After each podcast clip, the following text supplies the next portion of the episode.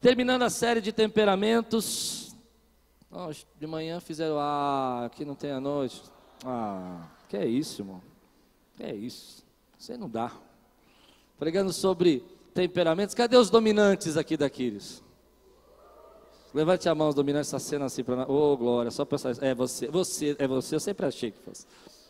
Cadê os pacientes aqui? É nós. Cadê os pacientes? E os analíticos? Ai, ai, ai, cadê os analíticos? Hoje eu vou pregar a respeito dos extrovertidos. Nós temos extrovertidos aqui na igreja? Olha a diferença. O paciente fala. O dominante, eu, eu, eu. E o extrovertido, é! É fácil saber que é extrovertido, né? É fácil. Eles vão. É, e sabe que essa semana eu, eu tive vários testemunhos sobre a pregação. E um deles foi muito legal. Eu não sei se a pessoa está aqui, não vou falar o nome dela, mas ela mandou um e-mail para mim e falou assim: Pastor, amei essa série, me achei, eu sou analítico. Eu queria agradecer pela pregação. Eu fiquei lendo, né? Falei, quando ele vai chegar? Ele falou assim: Porque quando eu estava indo para casa, minha esposa disse assim: Agora eu sei que você realmente me ama. Salvamos um casamento, irmão. Estou brincando, eles não estavam em crise, não. Mas é, é interessante como os, os, temperamentos eles envolvem os relacionamentos. Lá em casa são três dominantes. Então quando eu vou tomar café, é um negócio assim meio tenso. Eu sento, senta a dominantezinha, a dominante e a dominante mãe. E aí elas começam a falar a respeito de mim, como se eu não estivesse na mesa. Não é? Tipo, não, porque o pai, o pai sou eu. Aí outro dia eu estava tomando café, elas começaram a falar, falaram assim, vocês sabem que eu estou aqui, né? Só para saber. Só para saber se vocês sabem. É, é interessante que isso tem falado muito com a gente lá em casa, e às vezes a gente brinca, porque nós não percebemos as atitudes que nós fazemos antes da gente entender o nosso temperamento. E eu vejo pessoas falando assim para mim: olha, essa semana eu fiz uma. E aí eu falo, como, como assim fez? Não, eu cheguei, eu falei um negócio, na hora veio no meu coração, como eu sou dominante. Eu falei, é o Espírito Santo. Não? É ou não é? Glória a Deus. Os nossos temperamentos, eles influenciam diretamente os nossos relacionamentos. A gente acha que não, mas muitas ações que nós temos todos os dias são ações baseadas no nosso temperamento. A gente pensa que aquilo é só nosso. Mas a gente vai estudando, a gente vai percebendo que não. Muita gente que tem o mesmo temperamento que nós, ele vai fazer essas mesmas reações. E se você é casado com um dominante analítico, no final do culto eu quero orar para você. é brincadeira. Abra sua Bíblia comigo, Marcos capítulo 14, versículos 51 a 52. Nós vamos ler quatro textos é, da palavra do Senhor não vou estudar hoje um, um apóstolo, vou estudar um, alguém que estava nos dias de Jesus ali, um discípulo, mas não era um apóstolo. E acredito que os sinais que a Bíblia nos dá, a característica dele é uma característica extrovertida. É muito difícil você achar a característica extrovertida nos apóstolos, porque eu acredito que a Bíblia não, não trata alguns essa exuberância, essa questão divertida ela deixa isso um pouco de lado, né? Mas João Marcos é um jovem que para mim era extrovertido. Tímido ele não era, você vai ver por quê. Vamos ler juntos? Primeiro levante sua Bíblia bem alta, prepara o teu coração, diga: Essa é minha Bíblia. Eu sou o que ela diz que eu sou. Eu tenho o que ela diz que eu tenho. E eu posso. Eu posso. Eu posso o que ela diz que eu posso. Abrirei meu coração, deixarei a palavra de Deus entrar, e nunca mais serei o mesmo. Amém. Marcos 14, 51 a 52. Um jovem vestido apenas um lençol, um jovem vestindo apenas um lençol de linho, estava seguindo Jesus. que esse jovem está fazendo só com lençol de ninho, gente? Na rua. Quando tentaram prendê-lo, ele fugiu, nu. Então, extrovertido, tímido ele não era, né? Não era. Hoje teve uma irmã que falou assim: Pastor, eu li esse texto aqui, eu falei: Se fosse eu, era igualzinho. Eu falei: É, você ia sair assim e tal? É. Falou: É. Falei: Então tá. Você é extrovertida, né? Ela falou: Sou. Falei: Então, tá certo. Deixando o lençol para trás. Esse é, a maioria dos comentaristas acredita que esse é João Marcos. Agora ele aparece em Atos capítulo 12. Atos capítulo 12, versículo 25.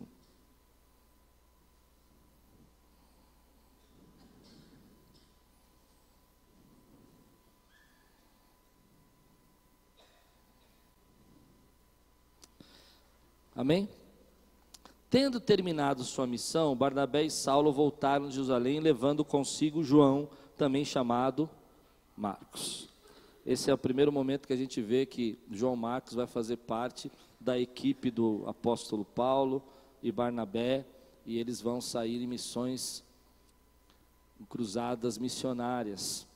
Mas em Atos capítulo 13, versículo 13, a gente vai perceber que João Marcos é, abandona essa cruzada, abandona o compromisso dele. Diz assim, Atos 13, 13. De Pafos, Paulo e seus companheiros navegaram para Perge, na Panfilha. João os deixou ali e voltou para Jerusalém. Ele abandona a cruzada, ele abandona o compromisso dele. Agora em Atos capítulo 15, versículo 36, eu estou contando rapidamente a história de João Marcos para você. Atos 15, 36.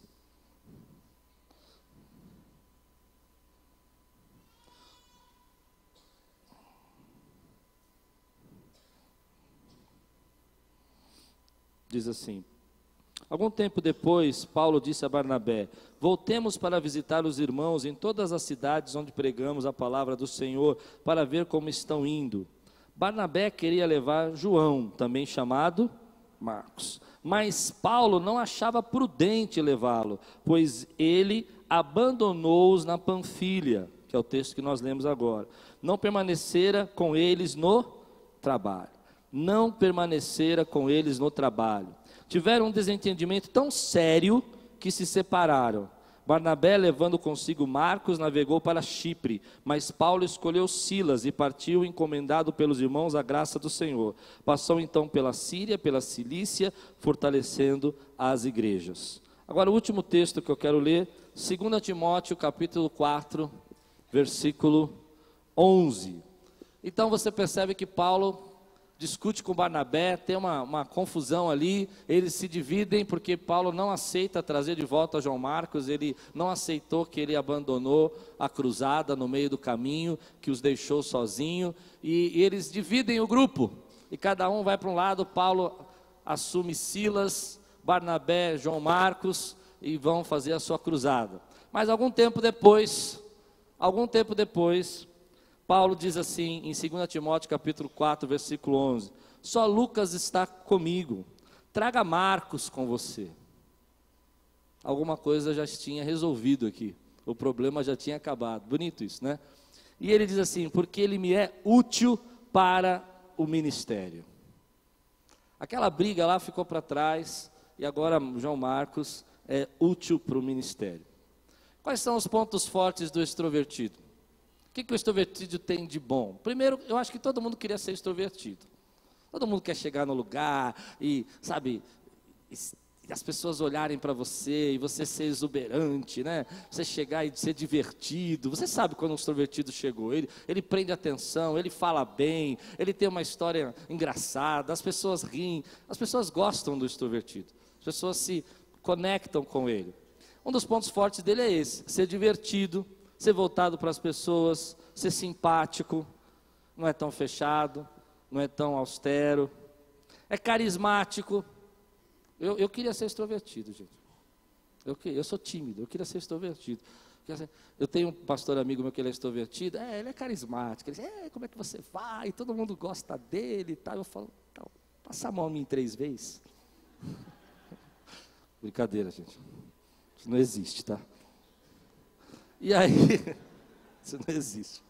E aí eu fico pensando que eles são, eles conseguem se promover melhor, eles são, eles têm uma autoconfiança, eles são agradáveis, não exagera nas brincadeiras. Quando eles exageram na brincadeira, eles são desagradáveis. Mas quando eles não exageram, eles são agradáveis. Porque tem hora que eles exageram tanto na brincadeira que você começa a fazer. Hum, hum, hum. É, não dá mais para rir disso. Agora, você percebe quando um extrovertido entrou na sala, porque ele tem um espírito de motivação, ele é um bom líder, ele lidera as pessoas. Então agora eu quero conhecer os extrovertidos que se encontraram nessa lista. Levante sua mão aqui, dê um brado de vitória. Ah, vocês estão tímidos, não é vocês. Aí, ó. Agora, quase ouviu um glória a Deus? Aleluia. Problemas, problemas. Às vezes eles agem por impulso. Às vezes eles respondem de uma maneira que não deveria responder e se arrependem. Quando eles estouram, eles estouram mesmo. Enjoam fácil. Eles enjoam facilmente das coisas. As coisas cansam não gostam de rotina, não gostam de trabalhar em lugar fechado, não gostam de cumprir regras. Amém? Posso ouvir um amém, irmão? Vocês estão se encontrando? Deus vai salvar vocês hoje. Às vezes, em relacionamentos, tem dificuldade de saber o que estão sentindo. Isso logo no começo do relacionamento, as emoções é meio assim. Um dia ele fala, é, o, o extrovertido ele é engraçado porque ele chega um dia e fala assim: Ai, eu tô amando, é demais, é tremendo, é sensacional. Você tem que ver. Uau! No outro dia você fala para ele, e aí, como é que tá? Ah, tá mais ou menos, sabe? Não? Ele chega no trabalho, trabalho, pessoal, vamos lá, é isso que nós temos que fazer, essa é a direção, é isso que tem que ser feito. No dia seguinte você entra e fala, e aí, vamos fazer? Ele, o quê? Ele já mudou, ele já mudou de ideia. Eu, eu, quando era jovem, eu era extrovertido. Na igreja batista eu era extrovertido. E uma das coisas que era interessante comigo era que era muito difícil eu gostar de uma coisa por muito tempo. Era muito difícil eu gostar de uma coisa muito tempo. Eu gostava do negócio, estava apaixonado, era maluco aquilo na minha cabeça. Eu falava, meu Deus, que legal! Uma semana depois eu falava assim, nossa, que coisa chata. Então, para todos eu trouxe uma palavra. Ah, não, deixa eu fazer a brincadeira que eu sempre fiz. Eu esqueci. O encontro de um extrovertido com um dominante. Então, vamos fazer o seguinte: a moça é extrovertida e o menino é dominante. Eles entram no carro. Você sabe que quando o dominante pergunta para você aonde vamos, ele já sabe aonde vai. Sim ou não? É só uma pegadinha. Eu já ensinei você. É só uma pegadinha. Ele fala, para nós vamos. Aí, aí, você, aí, você, fala, o extrovertido vira e fala assim, ah, aonde você quiser.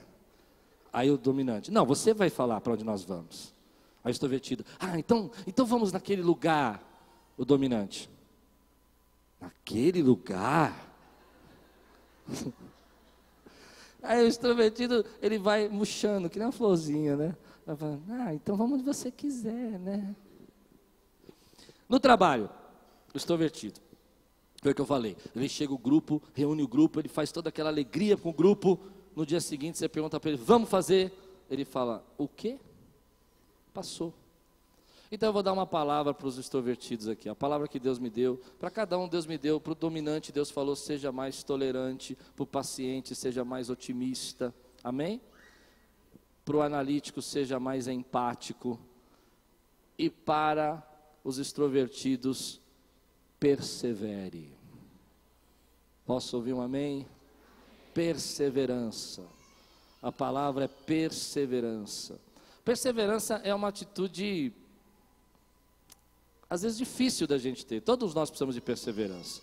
É muito fácil você começar animado um projeto, é muito fácil você começar animado uma ideia, é muito fácil você ouvir a voz de Deus no seu, no seu coração e você entender que aquele momento Deus está falando com você e que é para você ir naquela direção, mas é difícil você manter a motivação, o ritmo, a vontade de fazer.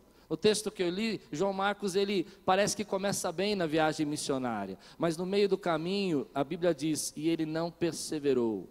Ele não perseverou. Ele desistiu no meio do caminho do projeto que Deus tinha colocado no coração. E me parece que o apóstolo Paulo, ele, ele como um bom dominante, ele não aceitou muito bem esse negócio de ter desistido no meio do caminho. E ele disse: Olha, não tem mais conversa, não tem volta. Porque a falta de perseverança rouba as bênçãos de Deus na sua vida. Meu pai fez aniversário agora essa semana ele já é falecido, mas fez aniversário, eu lembrei dele, e quando eu estava preparando essa mensagem, lembrei de uma frase que meu pai falava para mim sempre, sempre quando eu era garoto: se prometer, cumpra. Eu vou dizer isso com vocês, levante sua mão e diga assim: se prometer, cumpra. Então, cuidado com o que você promete. A gente promete coisas demais, e o extrovertido às vezes faz isso sem perceber, ele diz sim para tudo. Você fala para ele, dá para você estar aqui às sete? Ou dá, e ele nem sabe se dá, mas ele falou que vai dar. E ele fala, não, mas à meia-noite também? Claro que sim! Estamos junto! e na verdade chega na hora, ele sem perceber, e não por maldade, viu? Não, nunca, não acredito nem um pouco que é maldade. Ele simplesmente, na personalidade dele, dizer sim para ele é uma atitude normal. Só que quando ele diz sim para uma coisa, ele está dizendo não para uma série de coisas. Então, uma regra básica aqui que eu quero deixar para você: se você prometer, você vai cumprir. Você prometeu para mim que não vai faltar em julho, aleluia! Posso ouvir um glória a Deus? Aí chega domingo que vem, aí você fala assim: não, pastor, eu prometi, mas não rolou. Porque tem um negócio numa língua portuguesa que inventaram que é do diabo. É do diabo. Foi Satanás que inventou esse negócio. Não rolou. Porque parece que não, não rolou é libertação para tudo. Você promete muita coisa. Sim? Já viveu isso uma vez? Eu estou achando que eu escandalizei vocês. Mas a gente faz isso. A gente fala, não, eu vou fazer, vou fazer, vou fazer. Aí você fala, você não prometeu para mim? Aí a pessoa fala, mas não rolou. Rolou, absolveu. Não, não absolveu não. Seja seu sim, sim, sim. E seu não, não, não. Se você prometer, você cumpre. Muitas vezes a gente não percebe como a gente frustra os projetos de Deus na nossa vida por falta de perseverança. Os projetos de Deus acabam na sua vida por falta de perseverança. Você não consegue manter o ritmo, você não consegue fazer aquilo que Deus está mandando você fazer por um tempo necessário. Isso é uma coisa que eu preciso aprender. E como eu disse, eu fui extrovertido e o meu maior problema era perseverar, irmão. Eu não tinha condição de continuar muito tempo focado. A inconstância roubava as bênçãos de Deus na minha vida. Eu não tinha condição, querido, de manter muito tempo, por exemplo, num projeto, até que eu aprendi algo de Deus. Seja fiel na rotina. Seja fiel no teu dia a dia, no teu compromisso. Porque é muito fácil ser fiel no milagre. E que benção é ser fiel no milagre, irmão. O milagre vem, Deus opera. A gente lê nas histórias bíblicas os milagres acontecendo e parece que era um dia depois do outro. Milagre, vira a página milagre, vira a página milagre. Só que aqueles períodos de 40 anos, de 15 anos, os servos de Deus tiveram que ser fiel na rotina. Você precisa ser fiel na rotina, do teu dia a dia, no compromisso que Deus colocou na tua vida, para que as bênçãos de Deus te acheguem poderosamente a você. Rompa agora com toda a inconstância. Se começar, você vai terminar. Se prometer, você vai cumprir, porque Deus opera dessa maneira. Quando você é fiel na rotina, as bênçãos de Deus acontecem na sua vida. Quantos podem dizer glória a Deus aqui, meu irmão?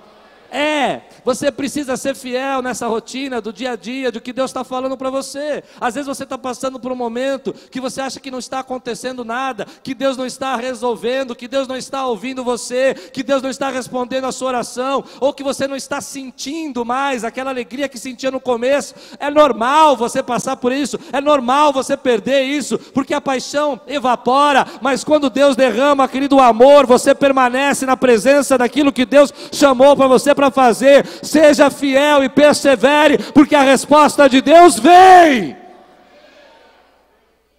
Mas vem para aquele que é fiel na rotina, aquele que persevera.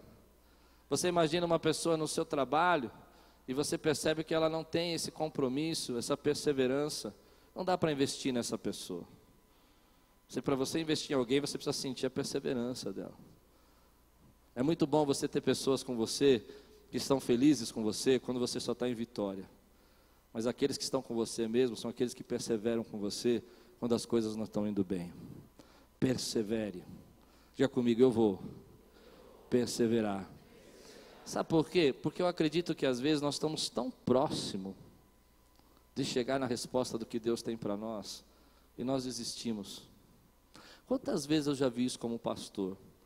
Deus está começando a agir, a resposta está começando a chegar. Orou tanto tempo, mas na hora que estava para derrubar as muralhas, na hora como estava para dar a sétima volta, desiste do que Deus planejou para a vida dele. Abandone. Perseverança é uma coisa muito difícil.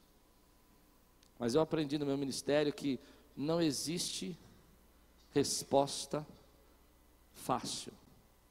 Muitas coisas que Deus operou nessa igreja, operou porque pessoas perseveraram. Porque pessoas dobraram o joelho quando a gente não tinha condição, quando as coisas pareciam que não iam dar certo, quando as portas pareciam que estavam fechadas, e Deus operou milagres pela perseverança do povo de Deus. Seus sentimentos, persevere nele. A emoção que você sente, às vezes as tristezas que batem em teu coração, que você acha que nada vai funcionar, não deixe isso iludir você. Continue fazendo o que Deus mandou você fazer. Porque se é uma coisa que eu aprendi, a pessoa mais difícil de liderar quem é a pessoa mais difícil de se liderar? Quem? Você mesmo.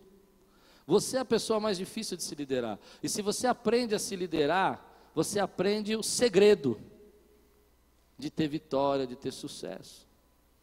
Eu me lembro alguns anos atrás que eu estava lendo o livro daquele Michael Jordan, que é jogador de basquete, que foi um fenômeno né, da NBA, e ele contando que quando ele começou a jogar, ele não era um jogador excelente.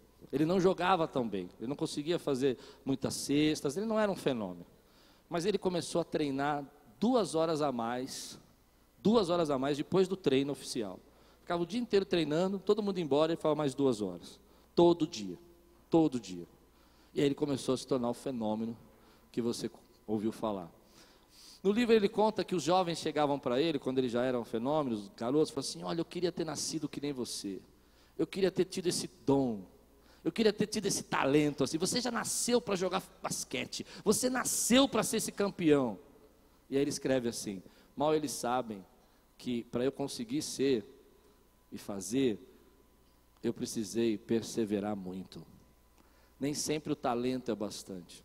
Eu conheço gente muito talentosa, muito, mas que não persevera, que não se automotiva, que não consegue olhar para a tua própria vida e dizer assim: ei, eu vou me liderar na direção do que Deus planejou para mim. E eu não vou desistir.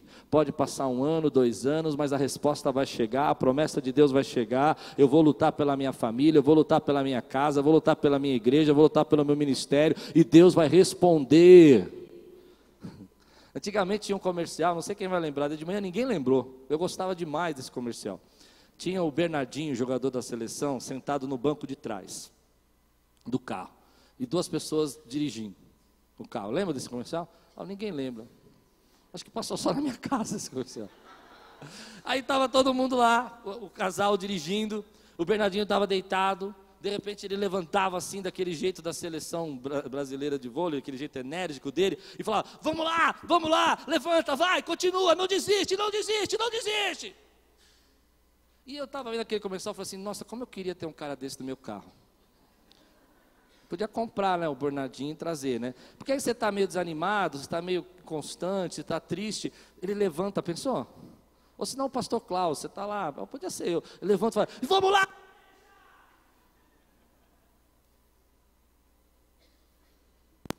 Vamos lá, povo de Deus! Levanta, levanta, anima, não desista, não desista! Tá ruim. Tá ruim, nem assim está conseguindo. Força! Posso ouvir glória a Deus? Posso ouvir mais forte? Pois bem, isso não existe. Amanhã você vai para o trabalho, vai bater o desânimo de sempre e não vai ter nem Pastor Klaus, nem Bernardinho batendo atrás de você, força, força, força, força. Levanta. O que você precisa é liderar suas emoções, é se autoliderar. Quer ver uma coisa que a gente precisa aprender a se autoliderar? É na oração. Quantos creem que a oração responde? Quantos creem que Deus, quando a gente ora, Deus faz milagre, Deus tem resposta para nós? Quantos oram?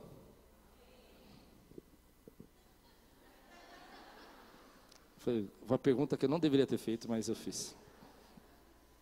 Mas a maioria das pessoas que acreditam, elas não têm se autoliderado na direção da oração. Elas não oram. Elas dizem que acreditam, mas é muito difícil elas se autoliderar. Eu tenho uma coisa comigo que eu tenho um pouco de temor, assim. A pessoa fala assim: "Não, eu vou naquela irmã de oração". Nada contra as irmãs que são de oração, não é isso que eu quero dizer. Mas você está dizendo que você não ora, é isso? Você está dizendo que você terceirizou o seu compromisso? Você tem uma pessoa que ora por você, para você não orar? Lidere a sua vida na direção daquilo que você acredita que vai trazer resultado. E permaneça fiel naquilo que Deus está falando com você, porque a resposta vem, o milagre chega na tua vida, meu irmão. Deus abençoa os perseverantes. Eu gosto de um versículo que diz assim: Nós não somos daqueles que retrocedem, nós não somos daqueles que voltamos para trás, nós não somos daqueles que começam e não terminam, nós não somos das pessoas que deixam pela metade. Deus nos deu essa unção de não retroceder de não retroceder. Deus nos deu esse chamado de não retroceder. E se você crê nisso, querido, assume esse compromisso, dá um glória a Deus na tua vida, busca a presença de Deus e se motiva para fazer o que Deus está mandando você fazer. Porque pessoas para desanimar você vai ter aos montes. Pessoas para dizer para você, não, não vai dar certo, desiste, cansou, ah, está tentando ainda, meu Deus, ah, ainda você está. Isso vai ter um monte. Pouca gente vai chegar para você e falar assim: não desista, continue, Deus tem resposta para você. Persevere. Talvez você chegou aqui hoje pensando em desistir, pensando em abandonar, pensando em deixar para de lado algumas coisas que Deus falou com você, mas eu quero que você hoje seja curado. É muitas pessoas eu conheço com tantos talentos, meu irmão, mas elas não conseguem parar na igreja. Hum. Forte isso, né? Tantos talentos não conseguem parar no trabalho. Tantos talentos não conseguem criar raízes. A Bíblia diz assim: você será como árvore plantada. Não, não. Plantada, junto a ribeiros, que dará o seu fruto no tempo certo, cujas folhas não murcham, e tudo quanto faz, e tudo quanto faz, mas a árvore tem que estar. A árvore tem que estar. Se planta. Se planta, meu irmão. Permanece. Continua fazendo aquilo que Deus está mandando você fazer. Que a resposta vem sobre sua vida. Se lidere na direção do que Deus está falando com você hoje. Jogue suas desculpas fora. Uma das lições maiores que você pode ter na sua vida é como a gente gosta de terceirizar as nossas desculpas. Ah, eu não oro porque a igreja não me ajuda. Hum, não faz muito sentido, né? Ah, eu não, eu, não, eu não vou na igreja porque eu estou desmotivado. Hum, e a gente faz o quê? Como a gente resolve isso? Se lidere na direção do que o Espírito Santo está falando com você, porque é nessa hora que você vai viver o milagre que Deus tem para você. Tem uma história na Bíblia que eu gosto muito. Isaac e os postos e os poços entulhados. Lembra dessa história? É uma história de perseverança. Isaac cava um poço. Ele acha água. Os inimigos vêm, entulha o poço, joga entulho no poço, sedimenta o poço. Isaac não briga. Isaac vai para outro lugar, persevera, abre outro poço, encontra água. O inimigo vem, entulha os poços. Isaac não desiste, vai para outro poço, abre os poços, encontra água. Meu irmão, a bênção para você quando você se determina a fazer o que Deus mandou você fazer. Aleluia. Agora, eu sempre tenho falado que quando o Espírito Santo entra na vida de uma pessoa, um cristão, o seu temperamento é transformado. Olha o que a Bíblia diz aqui em Gálatas comigo, capítulo 5, versículo 23. Mas o fruto do Espírito é amor, o gozo, a paz, a longanimidade, a benignidade, a bondade, a fidelidade, a mansidão, o domínio próprio. Contra essas coisas não há lei. Eu acredito assim: nosso temperamento tem fraquezas, mas ele tem muitas coisas fortes. Como eu disse, o, o extrovertido, ele é divertido, ele é, se conecta, mas uma das fraquezas, como eu disse, é a perseverança, a falta dela. Quando você recebe essa unção do Espírito Santo de Deus na sua vida, você recebe o fruto do Espírito, o fruto vem compensar, vem fortalecer você, vem te levantar na área do seu temperamento que você é fraco. E há duas coisas que eu acredito que o extrovertido vai receber de Deus e vai ser fortalecido e vai ser colocado de uma forma restaurada. A primeira delas é domínio próprio.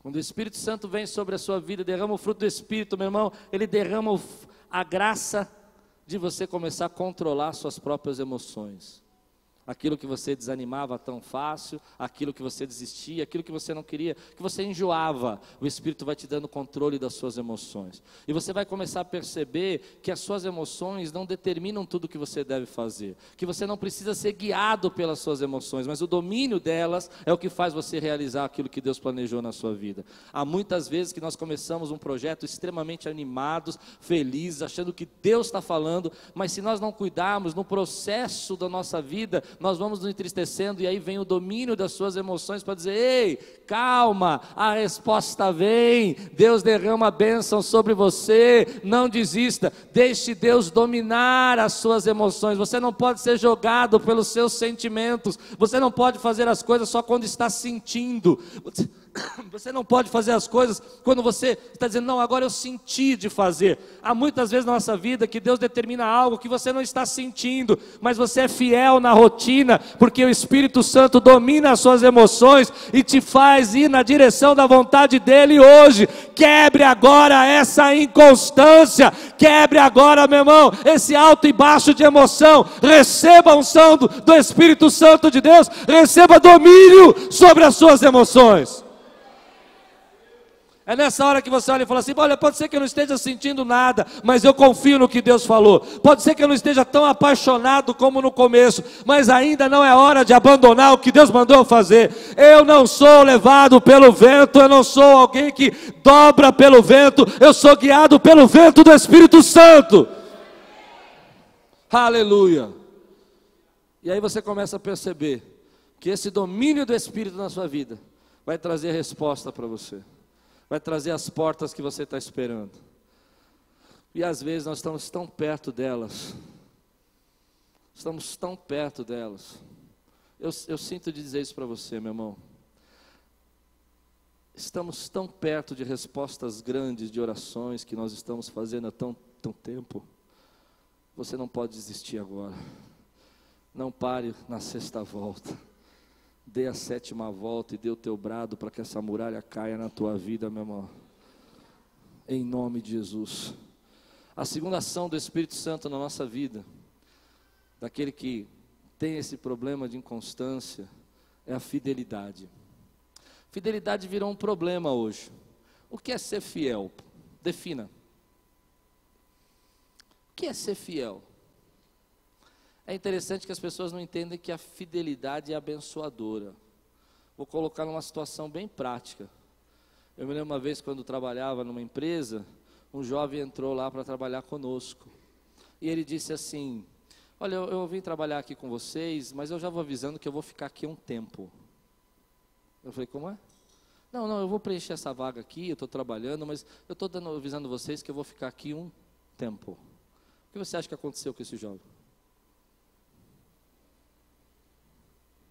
Foi. Foi mandado embora. E por que, que ele foi mandado embora?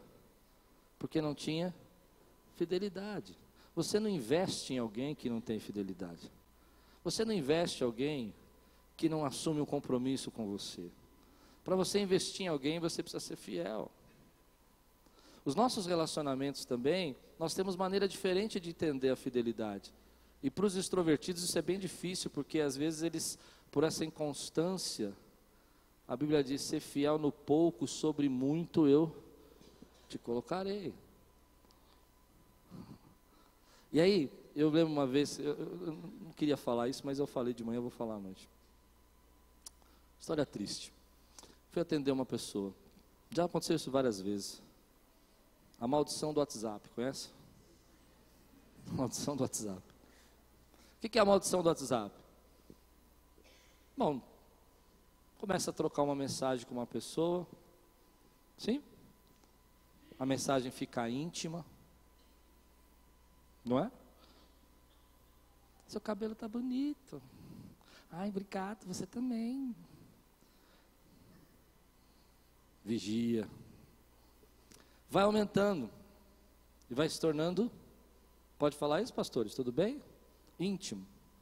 Eu já vi casais começarem a não conversar e conversar com uma terceira pessoa coisas íntimas e não preciso ser explícito.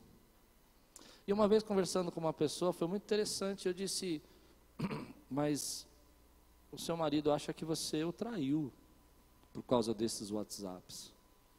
E a pessoa me respondeu, WhatsApp, WhatsApp, WhatsApps feios, sabe? Coisa, redes sociais usando para coisas que não provêm de Deus. E as pessoas me respondeu uma coisa que eu, eu não entendi. Ela disse assim, não, mas eu não traí. Eu só conversei no WhatsApp. Eu não fiz nada. E aí eu tive um insight. Temos níveis diferentes, eu disse para ela, do que é fidelidade.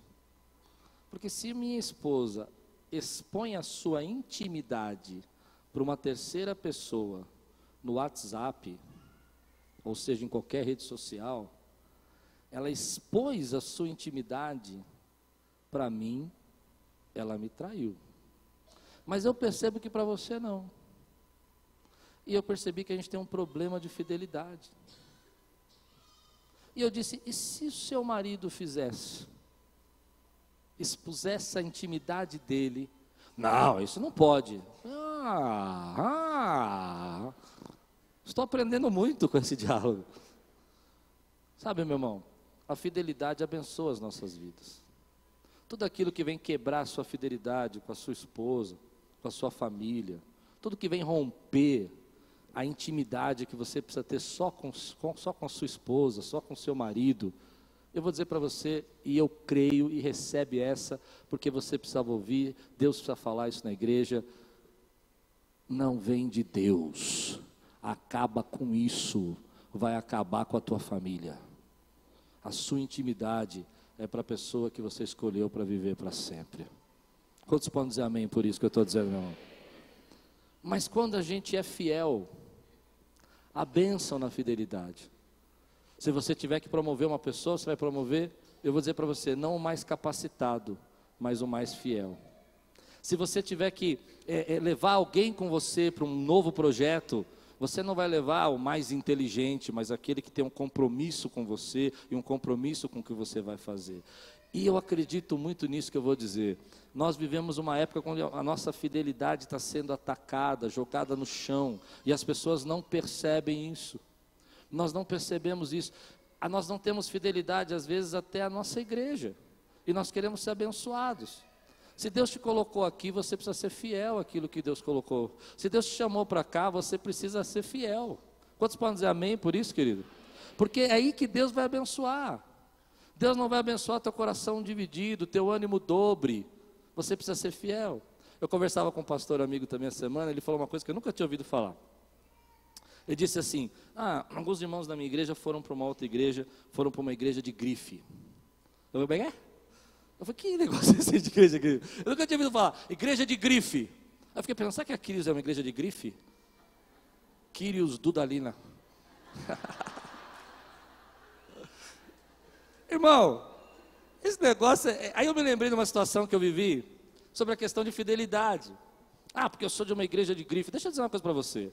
Eu estava outro dia almoçando, chegou um casal, sentou do nosso lado. Ele falou: Ah, eu eu já vi vocês e tal, conhecia vocês. Aí começou a conversar, que igreja você é e tal.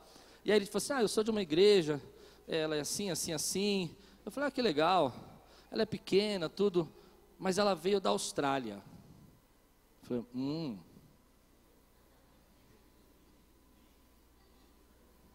E, né? Foi que legal. Aí eu pensei, ainda não sou dominante, eu queria ser dominante, irmão.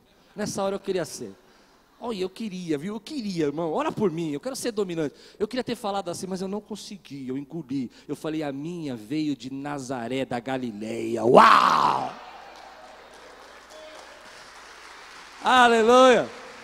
Eu não sei se Aquiles é grife ou não, mas Aquiles não é grife. O que eu sei é que a presença de Deus está no lugar. Eu sei que Deus fala aqui, meu irmão, e Deus abençoa as nossas vidas. Seja fiel naquilo que Deus te colocou nas mãos, porque Ele está abençoando esse lugar e está respondendo às nossas orações e tem feito milagres e cura, meu irmão. Quantos podem dar um glória a Deus aqui? Aleluia. Mas às vezes a gente não entende que a falta de fidelidade, aquilo que Deus nos colocou, está impedindo você de crescer e assumir autoridades maiores. Se você quer autoridade maior, compromisso maior. Se você quer autoridade maior, fidelidade maior. Aleluia. Mas eu quero terminar lendo aqui o texto que eu comecei. 2 Timóteo, capítulo 4, versículo 11. Toda essa inconstância que eu falei de abandonar o apóstolo, Paulo, a contenda que foi criada entre João Marcos, Paulo, Barnabé. Lá em, em 2 Timóteo capítulo 4, Paulo diz assim: Só Lucas está comigo. Tragam Marcos com você, porque ele é me é útil para o ministério. E tudo isso que eu estou pregando hoje, querido, meu desejo é que haja uma libertação na sua vida, uma transformação na sua vida, e você persevere. Não importa como você começou, não importa se você começou, às vezes, tentando e não conseguindo, não importa se agora na sua caminhada cristã você está passando por momentos onde você está desanimado, onde você não consegue continuar, importa como você vai terminar, importa como você vai terminar a partir de agora, importa como você vai agir. E, e João Marcos terminou transformado, terminou sendo muito útil, terminou sendo fiel, terminou fazendo aquilo que Deus estava mandando ele fazer ao ponto do apóstolo reconhecer. E essa é a liberação que eu quero ver nessa igreja hoje. A inconstância sendo expulso, o desânimo sendo mandado embora a crise de fé indo embora, a falta de empatia indo embora, meu irmão, a intolerância saindo da igreja, Deus controlando os nossos temperamentos e derramando a bênção dele, você fiel no pouco e sobre muito sendo colocado, você começando bem e terminando bem os propósitos, você dizendo sim e sabendo que esse sim é um não para uma série de outras coisas, mas você vai até o final em nome de Jesus, importa como você vai terminar